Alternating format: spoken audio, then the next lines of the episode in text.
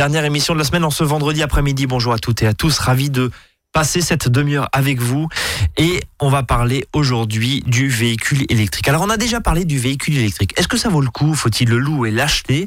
Euh, Combien d'autonomie? Bref, tous ces aspects-là. Mais on a peut-être un peu moins parlé de la vraie vie de la vraie vie d'automobiliste en véhicule électrique, euh, de la vraie vie de la personne qui va chercher une borne pour se recharger, de la vraie vie de la personne qui doit s'assurer, qui doit euh, qui habite en appartement et qui n'a pas forcément de borne de recharge. Comment il fait? Eh ben, on va parler euh, de la vraie vie autour des véhicules électriques et de ses subtilités. On va se marrer. Bonjour Audrey Heilbronn. Bonjour Brice. Vous êtes juriste à l'Automobile Club Association et on va décrypter un petit peu euh, les subtilités autour du véhicule électrique. je disais ça en souriant parce que ça peut donner des fois lieu à des situations cocasses où on n'a pas forcément et la bonne carte, et la bonne prise, et la bonne rallonge pour se brancher, etc., etc.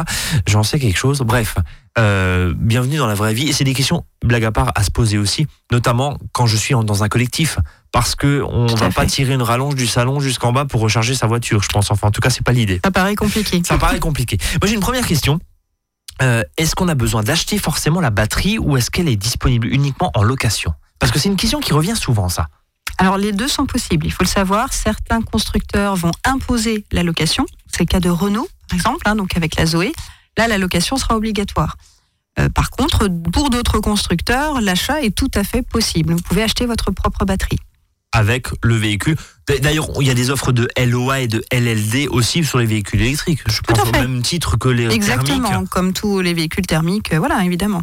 Alors bon, euh, dans les questions concrètes qu'on peut se poser, il y a bien sûr l'autonomie. Hein. bon, ça, ça, ça évolue bien sûr euh, d'année en année, j'allais dire. L'entretien du véhicule électrique. On nous dit, mais finalement, il n'y a pas d'huile, il n'y a pas de courroie, il n'y a pas de, il y a pas de carburateur, il n'y a pas de filtre, il n'y a pas de donc euh, l'entretien d'un véhicule électrique, c'est easy, comme on dit. C'est plus avantageux, voilà, effectivement. Hein. donc euh, de manière générale, le véhicule électrique sera forcément plus avantageux au niveau de l'entretien. Ben, déjà, il n'y a pas de vidange à faire euh, par rapport à un véhicule thermique. Vous n'aurez pas non plus le remplacement de certaines pièces du moteur, comme la courroie de distribution, les bougies ou autres. Donc c'est effectivement assez attractif là-dessus en termes d'entretien, après le prix du véhicule à l'achat ou en tout cas en location n'est pas le même. Évidemment et euh, on vous invite à, à réécouter euh, l'émission que nous avions fait il y a quelques mois à ce sujet autour du budget. Voilà, même si une association de consommateurs dit en gros, euh, bah, globalement, au bout de 4 ans, euh, c'est même plus mhm. avantageux pour l'instant de rouler en véhicule électrique. Je crois que c'était l'UFC que choisir il y a quelques semaines. Euh, bien, Audrey, est-ce que tous les garagistes sont en mesure de réparer, de contrôler, d'entretenir mon véhicule électrique ou est-ce que je vais devoir changer éventuellement de garagiste? Alors il faut quand même se renseigner. Hein. Tous les garagistes ne peuvent pas forcément entretenir votre véhicule, tout simplement parce qu'ils ont besoin d'une habilitation particulière. Donc si un salarié, euh, un salarié d'un garage, effectivement, il va devoir obtenir une habilitation d'un employeur après avoir effectué une formation bien spécifique, notamment sur la prévention des risques électriques. On imagine bien, il y a un petit peu de courant quand même, il y a un petit peu de puissance, donc l'idée c'est pas. un petit peu un danger. Hein. On, est, on, est d'accord. Euh, autre question très subtile avant de s'intéresser à la recharge et de ses subtilités, on en parlait euh, dans le sommaire de cette émission, euh, l'assurance automobile. Mhm. Alors, bon, il y, a pas mal d'assureurs qui nous disent, hein, par le biais de leur publicité, vous travaillez ou vous véhiculez, vous véhiculez, pardon, vous utilisez un véhicule électrique, un véhicule propre, un véhicule hybride, vous allez payer moins cher parce que nous, on aime les conducteurs écolos. Euh, c'est un petit peu le, discours de, pas mal d'assureurs. Mhm. Est-ce que, euh, déjà, premier point, est-ce qu'il y a un contrat d'assurance automobile spécifique pour les véhicules électriques?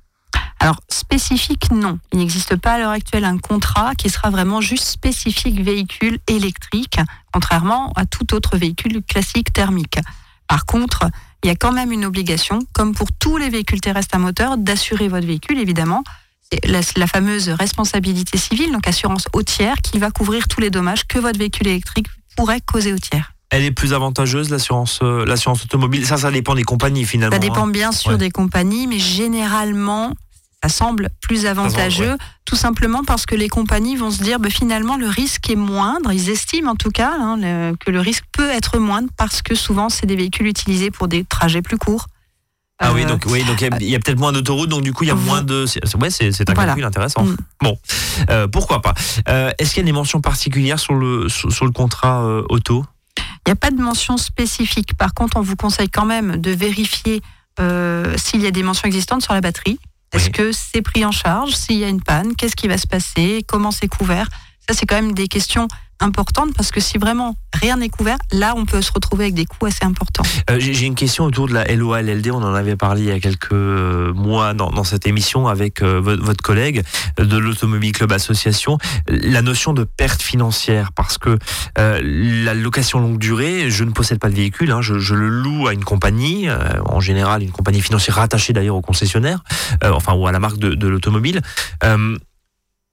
Je me plante, euh, mon Mhm. véhicule est épave, je dois la valeur de ce véhicule. C'est ce qu'on À appelle la perte financière. de, de, à de l'organisme financement, de financement, oui, tout ouais. à fait. Euh, Là-dessus, c'est un point où il faut vraiment, vraiment faire attention. Bah, ça peut être important. Du coup, la somme euh, véhicule électrique, euh, faut, faut faire attention. Effectivement, ça pourrait être plus important qu'un véhicule thermique, peut-être, hein, Ouais, parce que c'est des coûts euh, tout à fait différents. Donc, subtilité aussi à, à Mhm. vérifier dans son, Oui, dans son contrat cette notion de perte financière. hein. c'est comme ça qu'on l'appelle en, termes Mhm. juridiques. Tiens, un dernier point avant de, de s'intéresser à ces fameuses recharges. Est-ce que il faut signaler à son assureur euh, Donc, j'habite dans une maison. hein, on verra après dans, dans le collectif, dans un dans un appartement. J'habite dans une maison. J'ai donc un contrat d'habitation, hein, contrat d'habitation multirisque. Est-ce que je dois signaler l'installation d'une borne de recharge à mon assureur dans, dans mon garage? Parce que, bah, forcément, bah, qui dit électricité dit peut-être court-circuit. Il y a un risque. Est-ce que mon assureur doit le savoir? Alors là non plus, pas d'obligation générale. hein, Vous n'êtes pas obligé de, de le signaler, mais c'est quand même largement conseillé. Là, parce que tout simplement, il y a un risque supplémentaire d'accident électrique. Donc l'assurance euh, habitation, il vaut mieux le signaler et dire voilà, j'ai une borne dans mon garage, il y a un risque supérieur. Au, de- au- au- au même titre que j'ai installé des panneaux solaires sur le sur, sur la dépendance. Oui, tout à enfin voilà, c'est Voilà, pas ça. forcément. euh, ça veut pas dire. Vous n'êtes pas en train de dire qu'une installation de borne va forcément conduire à un incendie. Non, bien sûr. c'est pas ça, mais sûr. voilà. Mais c'est en cas de couverture s'il devait y avoir un accident. hein, Ça me permet simplement. euh, juste de, de simplifier Mm. les choses. Bon, alors on rentre euh, maintenant dans le vif du sujet. Comment recharger son véhicule électrique? Je suis en appartement. Comment je fais? Eh ben, Toutes ces questions très pratiques, on en parle. Après une première pause musicale, reste avec nous Azure FM 13h07. À tout de suite. À votre service, le magazine pratique qui vous facilite le quotidien. 13h, 13h30 sur Azure FM. La radio du centre Alsace. Azure FM. help me. It's like the walls are caving in. Sometimes I feel like giving up, but I just can't. It isn't in my blood. Laying on the bathroom floor, feeling nothing. I'm overwhelmed and insecure. Give me something I could take to ease my mind slowly. Just have a drink and you'll feel better. Just take her home and you'll feel better.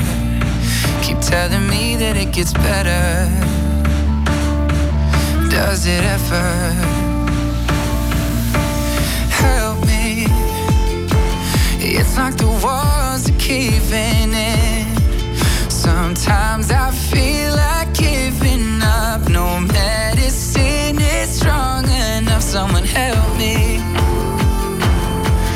I'm crawling in my skin.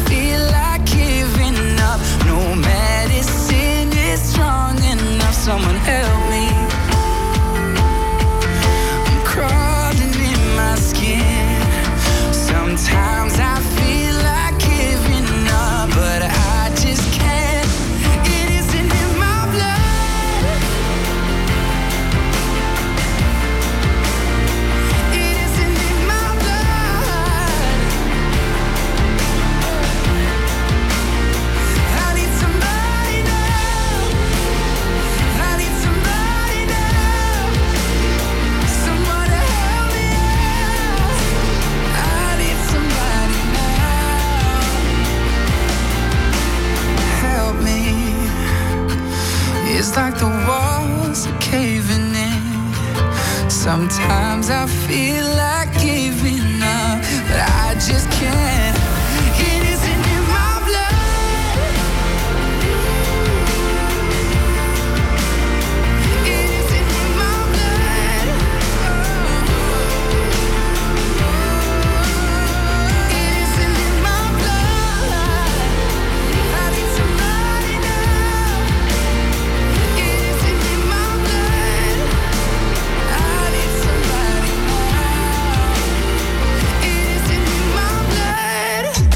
votre service. 13h, 13h30 sur Azure FM, avec Brice et ses experts. Tout le monde parle de ces véhicules électriques. Est-ce le bon plan? Alors, au-delà des aspects financiers, bien sûr, d'ailleurs, les véhicules électriques sont plus chers hein, que les véhicules thermiques, faut quand même le dire, à catégorie équivalente. Mhm. Oui, mais bon, la recharge, ça coûte pas très cher. Pour l'instant. Pour l'instant. On en reparlera dans 5 ou 10 ans. Euh, bon. Quand on parle de véhicules électriques, on parle forcément de recharge, hein, puisque c'est une batterie sur roue, évidemment, c'est une pile sur roue. Et pour rouler, il faut forcément recharger. Ça se passe pas à la station essence, ça se passe dans les bornes. Mais des bornes qui sont bien sûr sur le domaine public, on va y venir dans un instant, dans les parkings. En copropriété, c'est un petit peu plus compliqué. Là aussi, euh, Audrey, on, on va, on va en parler dans un instant. Mais chez moi, chez moi, je fais ce que je veux. J'installe une borne si je veux, j'installe une prise si je veux. Ok, première question, toute bête, et vous me disiez pendant la pause, c'est une question qui revient souvent. Euh, eh ben, je vais vous la poser. Est-ce qu'il faut prévenir quelqu'un? Est-ce qu'il faut, je sais pas moi, euh, demander l'autorisation à la mairie avant d'installer quelque chose euh, chez moi? Pas du tout. Non, non, non, non. Vous n'êtes pas obligé de demander euh, à la mairie l'autorisation. Vous pouvez effectivement installer votre prise, euh, votre borne murale de recharge chez vous sans problème. Alors justement, comment est-ce qu'on installe une borne? Est-ce que je peux le faire parce que je suis bricoleur ou est-ce qu'il faut forcément, peut-être pour des questions d'assurance, je ne sais pas, euh, passer par un installateur agréé? Non, non. Alors évitez de le faire vous-même. Ça reste quand même un danger éventuel. Donc c'est uniquement par un installateur agréé qui va vérifier le raccordement électrique, les fixations au mur. hein. Ok, bon. Là, on, on joue pas, euh, on joue pas avec ça. Mhm. Euh, est-ce que et quels sont plus, plus concrètement, pardon, les différents types de bornes? Parce que des fois on entend des bornes. Après, vous parlez de prise. Mhm. Euh, Il y a prise et borne, les deux systèmes coexistent? Les deux. Alors il y, a- il y a deux types, il y a plusieurs types de, de bornes. Donc il y a la prise domestique classique, D'accord. qui peut être effectivement soit une prise tout à fait classique, euh, mais pas forcément ce qu'il y a de plus pratique hein, euh, euh, dans, dans la vie euh, courante. Ça peut être une prise domestique qui est sécurisée du coup, qui sera branchée directement au compteur euh, pour un petit peu plus de facilité. Vous avez les fameuses wallbox, donc les bornes murales, qui finalement sont très très prisées. C'est des bornes, ce sont des bornes de recharge qui sont compactes et qui vont vous permettre de vous brancher dans votre garage euh, simplement avec votre véhicule électrique. Et l'avantage, c'est que ça dure moins longtemps la recharge que la, la- la prise Voilà. électrique. Une Voilà. Mais recharge ça- beaucoup plus rapide. Voilà, c'est ça. Et enfin, vous avez les bornes de recharge. Donc ça, ça va plus concerner les bornes qui vont se trouver sur un parking, par exemple, euh, dans une copropriété. Donc ça, vous pouvez très bien le retrouver. Mais les bornes de recharge, on est d'accord, c'est pas nous qui les installons, c'est en général les copropriétés. On va y venir dans, Voilà. un instant. Euh, Est-ce que ça s'entretient euh, justement ces, ces prises électriques, ces bornes murales, ces wallbox Non, comme, prise, comme hein. toute prise domestique, vous n'avez pas d'entretien particulier, hein, véritablement. Oui, je me permets juste d'ajouter parce que je, roule en véhicule électrique pour le coup. C'est pas voilà, c'est pas le scoop de l'année, mais la wallbox c'est très bien parce que ça permet de recharger beaucoup plus vite son véhicule. Par contre, sur le moment, ça consomme beaucoup plus. Donc ça veut dire que dans certains cas, il va falloir augmenter son abonnement électrique, euh, ce qui entraîne auprès de son fournisseur d'électricité forcément un surcoût. Alors ça c'est bien quand on est pépère chez soi et quand on a finalement une maison où en tout cas on peut faire ce qu'on veut dans son garage, dans sa cave, on peut recharger. Ça se corse un peu quand on est dans un collectif. Alors il y a deux, je crois qu'il y a une loi qui aide justement euh, le fait de pouvoir se recharger quand on est dans un collectif. On va y venir, on va décrypter ça de façon euh, très claire. Euh, Audrey, les installations dédiées à la recharge de véhicules électriques dans un Mhm. collectif, est-ce que j'ai le droit de dire quelque chose? Est-ce que j'ai le droit d'imposer par exemple une, une borne de recharge? Ou est-ce que bah, j'habite dans un collectif, une voiture électrique, c'est pas fait pour moi parce que mis à part me recharger dans les bornes publiques, je vais pas pouvoir le faire chez moi? Alors, tout dépend dans quel type de bâtiment vous, vous résidez. Donc, il y, a, il y a deux choses à distinguer. Il y a les bâtiments collectifs neufs, dits neufs en tout cas. Qu'est-ce qu'on appelle neuf justement Alors, c'est simplement les bâtiments dont la demande de permis de construire est postérieure à 2012. Donc, 1er janvier 2012. Ok. Après 2012, vous avez un bâtiment considéré comme neuf. À ce moment-là, le bâtiment est obligatoirement équipé d'un circuit électrique, donc qui permet la recharge des véhicules électriques sur son parc de Ça stationnement. veut pas dire qu'il y a des bornes, ça veut dire c'est Il prévu est pour. équipé, voilà. Ok. Il est équipé obligatoirement sur son parc de stationnement. hein. Il doit y avoir une alimentation spéciale. J'habite dans un collectif euh, ancien, on va Mhm. dire avant 2012, Avant hein, si je 2012, reprends oui, cette oui. Là, qu'est-ce qui se passe?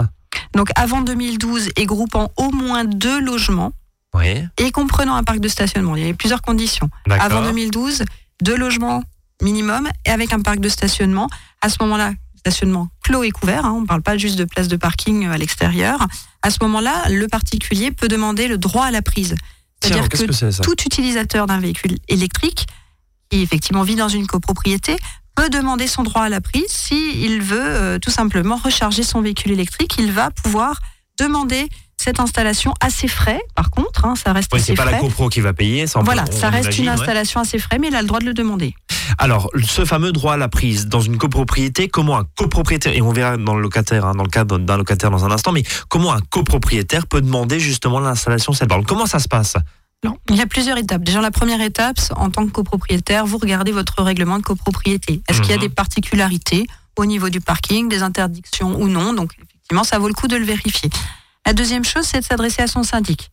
Vous vous demandez à votre syndic l'installation d'une prise qui va, du coup, l'inscrire à l'ordre du jour pour la prochaine assemblée générale, puisque c'est évidemment soumis au vote hein, des, des propriétaires.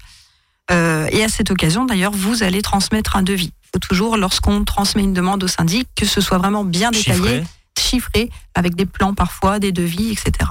Donc ça veut dire qu'on rappelle l'installation, euh, mais si- s'il y a du gros travaux à, à faire, c'est quand même pas le, le copropriétaire qui va payer ici Alors si ça touche au commun, euh, Ah, voilà, c'est subtil. donc euh, c'est subtil parce que justement, il faut, c'est pour ça qu'il faut l'accord des propriétaires. Là, hein, ouais. des donc là, là, il y a frais partagés. L'installation en elle-même sur ma place de parking ou dans mon garage, c'est pour ma pomme, C'est ça. si je puis dire. Par contre, s'il y a un peu de, un peu de travaux, faut faire une tranchée. Voilà. Euh, là, Imaginons, quoi, euh, une recharge électrique, euh, mais qui serait accessible à tout le monde. Oui. Du coup, évidemment, si c'est dans les communs accessibles à tout le monde, c'est divisé effectivement entre tous les copropriétaires En- au niveau en- des frais. hein. Encore faut-il qu'ils qu'ils acceptent. D'ailleurs, est-ce qu'ils ont ça. le droit justement de refuser, euh, Audrey, très concrètement? Euh, ou- bah, oui, ça reste possible, c'est soumis à un vote, hein, donc c'est c'est tout à fait possible. Euh, le propriétaire ou le syndic peut éventuellement refuser et même tenter un recours contre la demande d'installation de borne. hein, donc ça, ça reste tout à fait euh, possible. Alors, on a vu les copropriétaires. Je suis dans un collectif. Je Mhm. suis locataire. Est-ce que je peux demander l'installation d'une borne? Vous pouvez, vous pouvez, mais par contre, c'est pas, c'est pas chez vous, donc vous êtes quand même obligé de demander problème, ouais. au propriétaire par courrier recommandé avec accusé de, de réception. Et là aussi, vous joignez votre plan détaillé, votre devis, tous les éléments qui permettront au propriétaire bah, de- d'éventuellement faire cette demande au syndic. hein. Donc ça veut dire effectivement que euh, là, pour le coup, euh, il y a encore moins de chance, si je puis dire, parce qu'il faut d'abord que son propriétaire soit d'accord, Mhm. ou en tout cas pour faire la démarche auprès, Voilà. euh, auprès de l'Assemblée Sachant que le propriétaire, il a trois mois après. hein. donc pour faire, euh, pour faire sa demande, notifier en tout cas au syndic la demande d'inscription à l'ordre du jour pour l'Assemblée générale. Et on est d'accord que, par contre, si on est dans son garage, euh, dans son box, pardon, dans un parking collectif, mais qu'on a son box, euh, Mhm. encore une fois, dans la mesure où c'est une installation qui est euh, sécurisée, il y a une procédure classique. On peut pas tirer un câble comme ça ou tirer une rallonge. Voilà, c'est, Non, c'est- c'est- non, non. voilà. ça doit passer forcément et par le syndic et par l'assemblée des copropriétaires. Enfin, c'est un ça. petit peu voilà. C'est, pour ça que c'est pas forcément euh, aussi simple que ça quand on habite dans un collectif. hein, cette Oui, histoire oui, de, non, non, c'est pas de comme... véhicule euh, électrique. Voilà. Euh, même combat, j'ai envie de vous, vous poser la question. Je suis dans un dans, dans des bâtiments à usage de bureau. Euh, Mhm. Concrètement, est-ce que mon employeur bah, peut mettre une borne, doit mettre une borne? Comment comment ça marche? Là aussi, on fera la même différence entre les bâtiments euh, neufs ou les bâtiments existants. Donc toujours la même date, hein, 2012 pour les, les bâtiments neufs après 2012. En général, le parc de, il y a un parc de stationnement en principe pour les bureaux et qui sera obligatoirement alimenté par un circuit électrique. Bon, c'est pré- en tout cas c'est prévu. Ça veut pas dire que c'est sur C'est place. prévu, voilà. mais ce sera prévu effectivement pour une éventuelle recharge de véhicules électriques. Après, selon la taille de l'entreprise, aux salariés, peut-être Voilà. de motiver aussi l'installation concrète d'une Mhm. borne de recharge sur son lieu de travail. Après avoir comment c'est c'est refacturé, ça c'est une autre subtilité. Allez, on va marquer une nouvelle pause et puis on va continuer à parler de ces recharges justement, mais des recharges sur le domaine public. Tiens, comment je fais? Euh, Voilà, j'ai- j'ai pas forcément le bon câble ou j'ai pas forcément le bon badge. Et ben on va en parler dans un instant. Question très concrète encore une fois avec Audrey de l'Automobile Club Association. À tout de suite.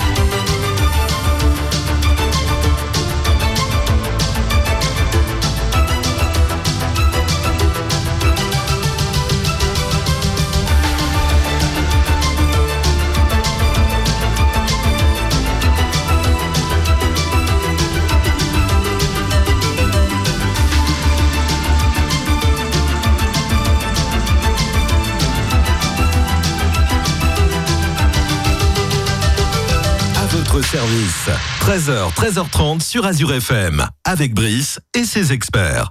Et on continue à parler de ce véhicule électrique et de ses euh, applications dans la vie quotidienne, mais, surtout voilà la partie recharge, parce que ça peut être considéré comme une contrainte, c'est clairement une contrainte, il faut, bien se le dire, notamment au niveau des bornes sur le domaine public. Euh, Audrey, je le rappelle, juriste à l'Automobile Club Association, euh, les bornes, ces fameuses bornes sur le domaine public, euh, est-ce qu'elles sont toutes compatibles avec tous les véhicules électriques ou c'est très compliqué parce que si on n'a pas le bon câble, eh ben on peut pas forcément recharger? Alors évidemment, il faut avoir le, bon câble, on est d'accord. Généralement, les constructeurs, enfin, lors de l'achat d'un véhicule électrique, de toute façon, le constructeur met à la disposition de l'acheteur un câble qui permet la recharge. Euh, on vous conseille quand même de vous assurer que le câble qui vous est transmis sera compatible avec la plupart des bornes publiques. Généralement, c'est le cas. hein. Il y, a, il y a effectivement des, euh, des, des câbles qui sont dits de standard européen et c'est ce qui sont, c'est les câbles qui sont vendus le plus souvent, hein, de toute façon. Et c'était pas le cas il y a quelques années, faut, faut bien le dire. Euh, à l'étranger, on peut aussi euh, recharger? Si on a Oui. si on a la- le, bon standard. Oui, Là, ça oui, pose oui. pas de problème. Tout à fait. Vous pouvez effectivement aller dans l'étranger, dans la plupart des pays européens notamment, avec vos câbles euh, standards de type. Alors, c'est ce qu'on appelle les, câbles de type 2 ou 4, euh, qui permettent de recharger partout. hein. Alors justement, vous parlez de, de type. Euh, Mhm. Là, on rentre vraiment dans, dans le vif du sujet, dans le concret. Il existe plusieurs types de prises. Expliquez-nous, Audrey. Alors, tout dépend de la puissance. C'est-à-dire que vous avez, euh, euh, par exemple, la prise domestique qui va être de 3 kWh. Ça va permettre une recharge, mais beaucoup moins rapide euh, qu'une autre prise, puisqu'il existe des, des prises de type 1, 2, 3 ou 4, D'accord avec une puissance plus importante, mais une charge plus rapide. Pour bien qu'on comprenne, plus il y a de puissance sur ma borne, moins j'attends que mon véhicule Que se se recharge. évidemment. Ça veut dire concrètement que si je suis où j'ai très très peu de batterie encore, je suis sur une autoroute. Si la borne proposée est une prise domicile, ce qui n'est pas le cas, hein, mais, mais Ah oui. si je, je- je- voilà, Mhm. j'extrapole. Si vous avez que du 3 kW et que votre batterie en fait 40, Mais vous vous, êtes allez bon pour passer, vous êtes bon Voilà. pour passer euh, et, et boire euh, à peu près une quinzaine de cafés pendant 6 heures. Au moins. C'est- ça. Bon, donc attention aussi. Bon, les bornes publiques, il y en a de plus en plus sur le domaine public. Dans les parkings, par exemple, euh, comment on les utilise ces bornes publiques? Alors, déjà, les bornes publiques, euh, un petit conseil si vous êtes amené à faire un long trajet, c'est de vérifier où se trouvent les bornes publiques. Parce qu'on a quand même parfois des appels de personnes qui disent bah voilà, je suis en rade, j'ai pas de possibilité de me recharger.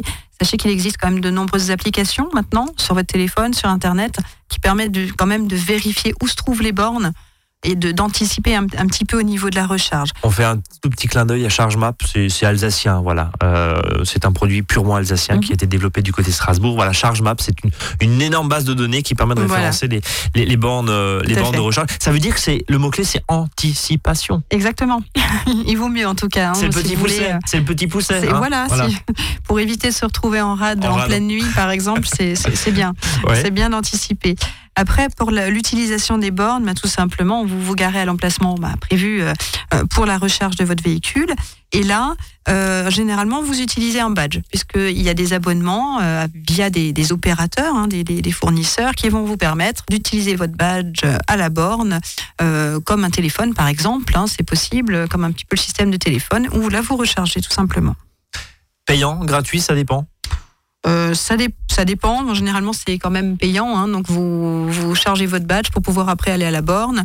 Euh, parfois, certaines bornes permettraient même le paiement par SMS. Donc, euh, c'est peut-être pas peu encore trop répandu, quoi. mais ouais. voilà, c'est- effectivement ce qui va se développer, ce qui est censé se développer. Alors, il y a effectivement euh, des, des, des bornes de recharge gratuites dans certains parkings. Voilà, encore Oui, pour l'instant. Ça risque évidemment Aussi. de changer. Euh, euh, Alors, dans les grandes enseignes. hein, dans les grandes enseignes aussi, Hypermarchés, entre autres, ou ce genre de choses. Oui, effectivement, vous pouvez trouver des bornes gratuites. Bien. Dernière question, euh, toujours dans notre, euh, allez, dans- je sais pas si c'est un rêve qu'on est conducteur de, de véhicules électriques, mais je sais pas comment il faut le voir, mais en tout cas on a vu un certain nombre de contraintes. Par contre, il y a peut-être d'autres avantages si je dois impérativement rentrer en ville et qu'il y a un pic de pollution. On a pas mal parlé de la vignette critère ces Oui. derniers, euh, ces, ces dernières semaines, ces derniers mois. Mhm. Euh, là, pour le coup, un véhicule électrique, on, on a le maximum de points, non? Enfin, on peut circuler en toutes circonstances. On est d'accord que c'est la, critère la plus avantageuse, si on peut dire, hein, puisque c'est un véhicule considéré comme propre. hein. Mais par contre, en cas de pic de, de pollution, il faut savoir que vous allez quand même devoir euh, disposer de votre vignette critère, même si vous avez un véhicule électrique. C'est pas parce qu'il y a marqué euh, Renault Zoé sur sa voiture que l'agent verbalisateur va dire Non, bah non. oui, lui, tout fait, non, il faut obligatoirement la vignette, Non, quoi qu'il arrive. vous aurez votre petite vignette euh, verte avec le, le logo du véhicule électrique dessus euh, à, à poser sur le pare-brise. hein. Euh, je, vous pose une question euh, sous-jacente visiblement aussi aux, aux problématiques de pollution. Mhm. Euh, quand la vitesse est abaissée sur les grands axes, euh, par exemple, marqué alerte pollution, 20 km heure, euh, réduisez votre vitesse, etc. Je roule en véhicule électrique, je suis concerné ou pas? En principe, oui, ça concerne tous les véhicules. Après, ça va dépendre évidemment de l'arrêté préfectoral qui sera pris au moment du pic de pollution. Ouais.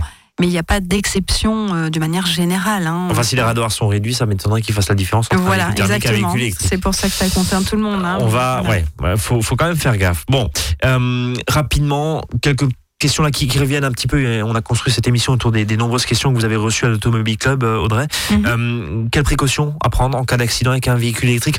En d'autres termes, est-ce que c'est plus dangereux qu'un véhicule thermique? Euh, On se souvient de la psychose qu'il y avait Mhm. notamment autour des véhicules GPL. D'ailleurs, certains parkings étaient interdits aux véhicules GPL euh, pendant un temps, hein, parce qu'ils n'avaient pas de soupape, justement. Euh, là, il y a des parkings interdits aux véhicules électriques? Alors, euh, des parkings interdits, non. Vous pouvez vous poser où vous voulez. Hein, et vous n'êtes pas euh, obligé. Ah, Parce que c'était euh, le cas hein, pour certains GPL. hein, C'était marqué à l'époque euh, interdit, parking interdit aux véhicules GPL. Là, il n'y a pas de contre-indication. Non, non, il n'y a pas de contre-indication. Vous pouvez rentrer dans n'importe quel parking avec votre véhicule électrique. hein. Est-ce qu'on doit se garer sur des places euh, spécifiques? Non plus, c'est pas une obligation. Alors par contre, quand vous voulez vous recharger, c'est bien effectivement de vous mettre sur ces places-là, mais quand vous rechargez pas, c'est bien aussi de laisser la place euh, à d'autres véhicules qui en ont besoin. hein, voilà. Voilà, et de ne pas avoir ce phénomène de, de voiture tampon. De hein, disiez pendant- exactement. Euh, J'ai un accident, justement, il y a des précautions particulières. C'est c'est plus dangereux?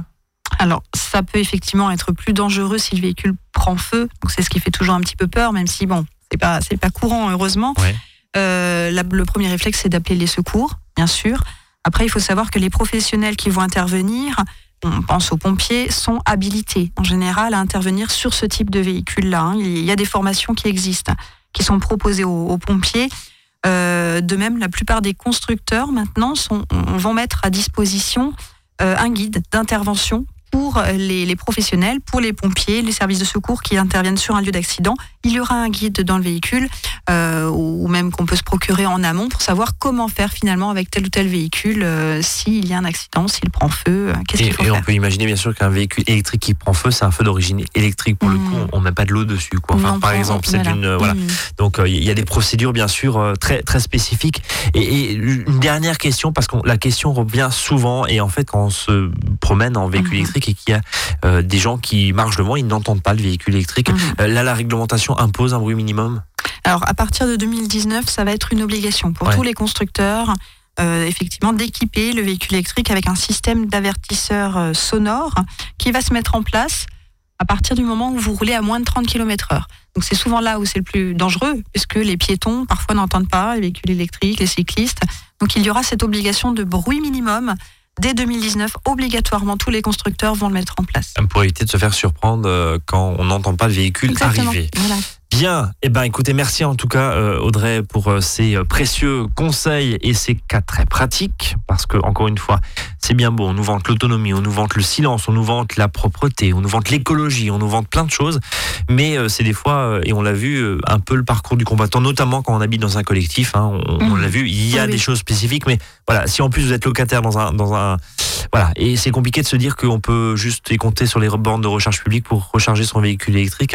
Euh, ça demande quand même pas mal d'organisation et on va peut-être pas rester pendant 4 heures dans sa voiture le temps que ça recharge. Bon, sauf si on a du temps. sauf si on a du temps, mais bon, euh, c'est pas forcément le cas de tout le monde. Merci beaucoup Audrey, on vous retrouve bien sûr euh, à l'Automobile Club Association, dont je rappelle que c'est une association, on vous retrouve sur automobileclub.org. www.automobile-club.org. Et ben voilà, parfait. Et euh, on peut retrouver vos nombreux services, notamment l'assistance, euh, de l'assistance juridique, Mhm. mais aussi de l'accompagnement dans la vente de véhicules d'occasion. C'est bien ça. Achat-vente, Achat-vente, euh, problème avec un garagiste, un assureur, des infractions.